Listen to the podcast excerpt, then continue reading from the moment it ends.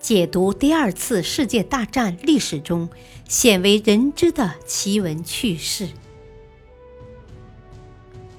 全景二战系列之《二战秘闻》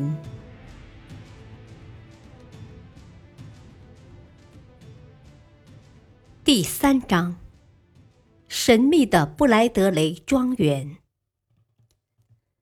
第四集。隆美尔落难之舞。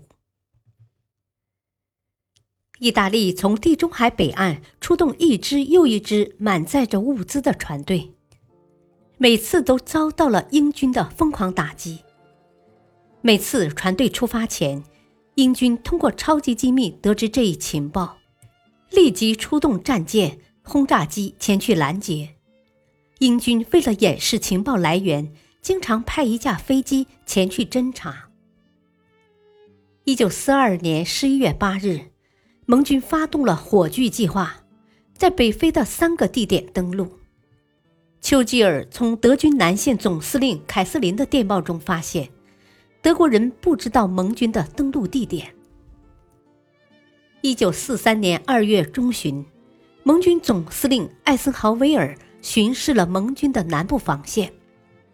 从南部的加贝萨至丰杜克的漫长战线是最危险的地带，那里由美国第二军坚守，但第二军自上而下都存在着苟且偷安的心理。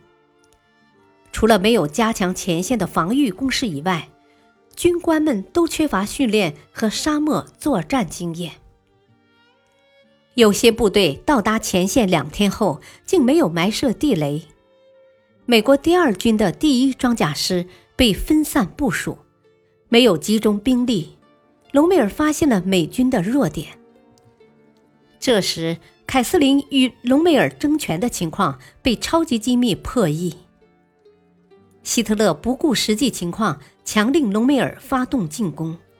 隆美尔抗争无效后，被迫于1943年2月20日发动进攻，但可想而知。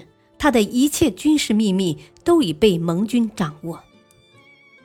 隆美尔决定利用位于两股敌军之间的中心优势，先采用背面包抄的方式击败后面的盟军，再回头进攻蒙哥马利的英国第八集团军。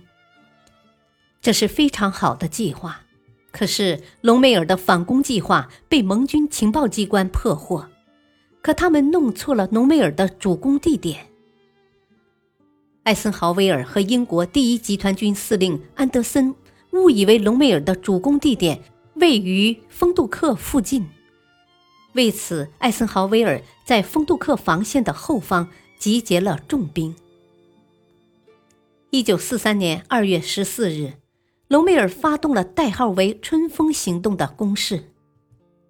令美军始料未及的是，北面阿尼姆指挥第五集团军。竟从福德山口朝美国第二军阵地发动了主攻。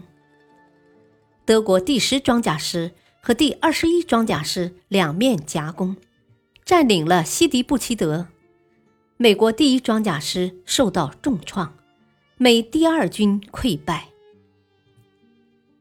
十五日，隆美尔的部队在南面占领了加夫萨，向费里亚纳进发。十七日。隆美尔的部队又占领了费里亚纳。隆美尔准备从费里亚纳向西北进发，到达阿尔及利亚的特贝萨，从而割断英美盟军的补给线，将战术性胜利变成战略性胜利。在这一关键时刻，隆美尔得到了德国空军的支援，但得不到阿尼姆的支持。阿尼姆指挥着德军第五装甲集团军。经过紧急商讨，隆美尔征得了第十装甲师和第二十一装甲师的指挥权。阿尼玛要求隆美尔首先攻打东北面的勒凯夫。这样一来，隆美尔首先攻打的是盟军的正面，而不是从后面实施迂回包围。隆美尔气得火冒三丈。因为这意味着离盟军战线近的不能再近，德意联军很难战胜强大的敌军。二月十九日凌晨二时三十分，隆美尔率部向勒凯夫方向推进。二月二十日，德意联军占领卡斯林关隘，迅速向勒凯夫南面的塔拉挺进。德意联军无法攻克塔拉，攻势被盟军的增援部队挡住了。二月二十二日，隆美尔正下令部队撤退。尽管隆美尔发动的进攻战果辉煌，但却没有实现迫使盟军撤离突尼斯的战略目标。如果隆美尔担任德意联军的总指挥，那么他就可以按自己的计划行事了。